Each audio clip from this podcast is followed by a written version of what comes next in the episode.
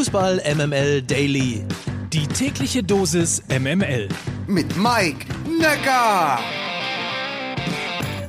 Und schon wieder eine neue Woche. Guten Morgen, heute ist Montag, der 25. Oktober. Das hier ist Fußball MML Daily, täglich subjektiv ausgesuchte News aus dem Hause Fußball MML. Das ist das, was euch jeden Morgen hier von Montag bis Freitag in diesem Kanal erwartet. Und diese Folge wird präsentiert von Manscaped. Unter manscaped.com wisst ihr schon mal, auf welche Website ihr gehen müsst. Infos und Codes gibt's wie immer nach der Sendung. Ich hab's ja gesagt, es ist wieder Montag, es ist Zeit für 100% Lena. Guten Morgen, Lena Kassel. Guten Morgen, Mike Nöcker. Das klingt großartig, ehrlicherweise, wenn du das so sagst. Aber äh, lass uns konzentrieren. Und zwar auf den turbulenten Fußballsonntag, den es ja gestern in den Stadien und zumindest in einer Geschäftsstelle gab. Fangen wir mal mit dem ersten Knaller an. Marc van Bommel ist nicht mehr Trainer vom VfL Wolfsburg. Wie schätzt du das ein? Es war für mich persönlich schon absehbar. Also wenn man sich die vier Siege zum Auftakt der Saison mal genauer ansieht, dann ist das auch eine kleine Mogelpackung gewesen. Denn überzeugend war das alles nicht. Ja, man hat 1-0 gegen Bochum gewonnen, 2-1 gegen die Hertha, 2-0 gegen Fürth und 1-0 gegen Leipzig, die am dritten Spieltag unter Marsch eben noch weiter weg von ihrer Normalform waren als jetzt. Und wenn du die letzten Tage so ein bisschen zwischen den Zeilen gelesen hast, dann hatte Van Bommel eben nicht mehr die Rückendeckung, das Vertrauen der Spieler hinter sich. Und das ist als neuer Trainer mit einer neuen Spielphilosophie natürlich tödlich.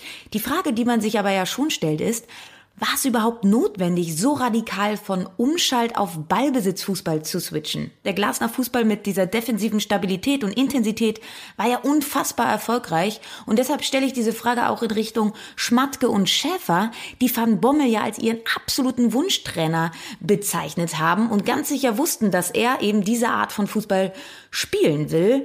Fest steht aber auch, wie dieser attraktive Ballbesitz Fußball unter Van Bommel aussehen soll. Das weiß Van Bommel nur selber, denn wir haben ihn alle nicht gesehen.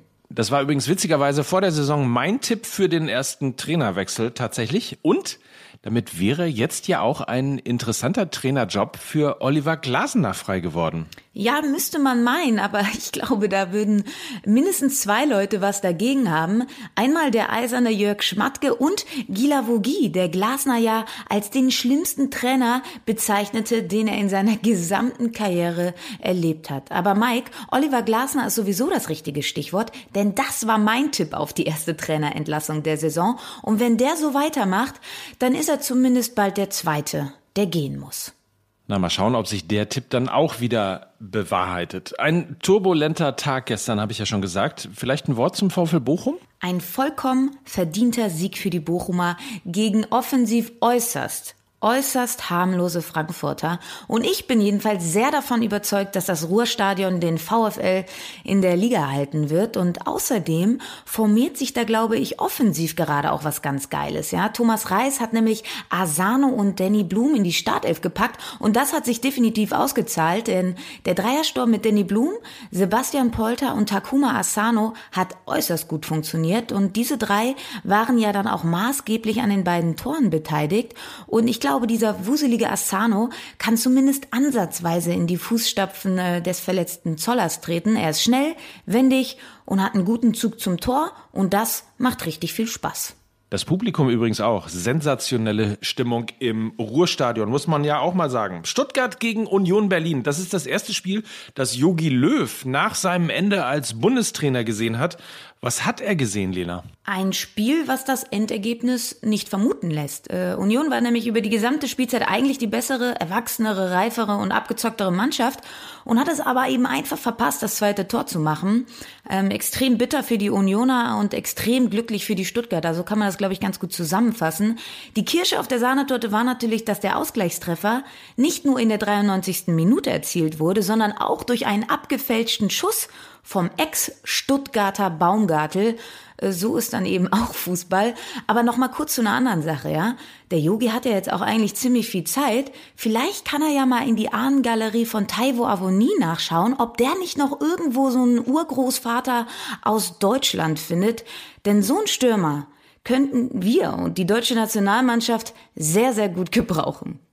2 zu 2 nach 2 zu 0 Führung. Leverkusens Keeper Lukas Radetzky war anschließend ganz schön sauer. Wir müssen unsere Kontersituationen ausspielen, schalten aber ab und verlieren in der zweiten Halbzeit den Kopf. Es kotzt mich an. Das ist ärgerlich, sagt er. Sagst du das auch? Mike, ich sag da nur eins zu. Wer feiert täglich Schützenfest? Anthony Modest.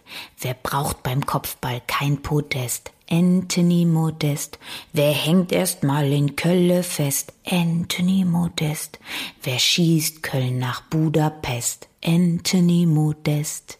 Modest, Modest, Anthony Modest. Entschuldige, ich lasse mich etwas gehen. Verzeihung.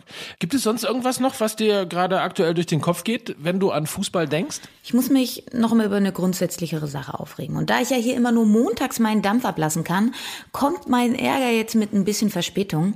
Ich habe mich nämlich letzte Woche tierisch darüber aufgeregt, dass ich das Champions League Spiel zwischen Ajax Amsterdam und Borussia Dortmund nicht sehen konnte. Und warum? Weil ich neben meinen bisherigen 67 Abos nicht auch noch ein Amazon Prime Abo habe. Und das war nur der kleine Tropfen auf den heißen Stein, weil ich bin dann ans Nachdenken gekommen und muss leider sagen, das, was ich jetzt gleich sagen werde, wird keinen Fußballfan überraschen. Aber guess what?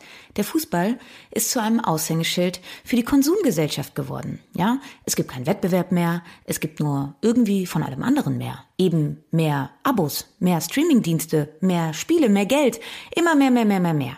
Wie wäre es mal vielleicht mit mehr Demut, mehr Fairness, mehr Gleichberechtigung? Hey, ganz kurios, vielleicht auch mal mit mehr Frauen? Ich glaube wirklich, dass der Fußball gerade an einer Weggabelung angekommen ist. Und irgendwann wird immer mehr zu immer weniger führen, nämlich weniger Interesse.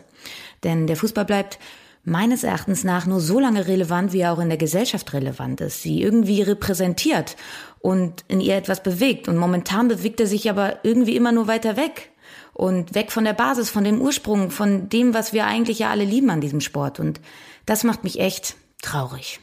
Die sensationelle Lena Kassel, meine Damen und Herren.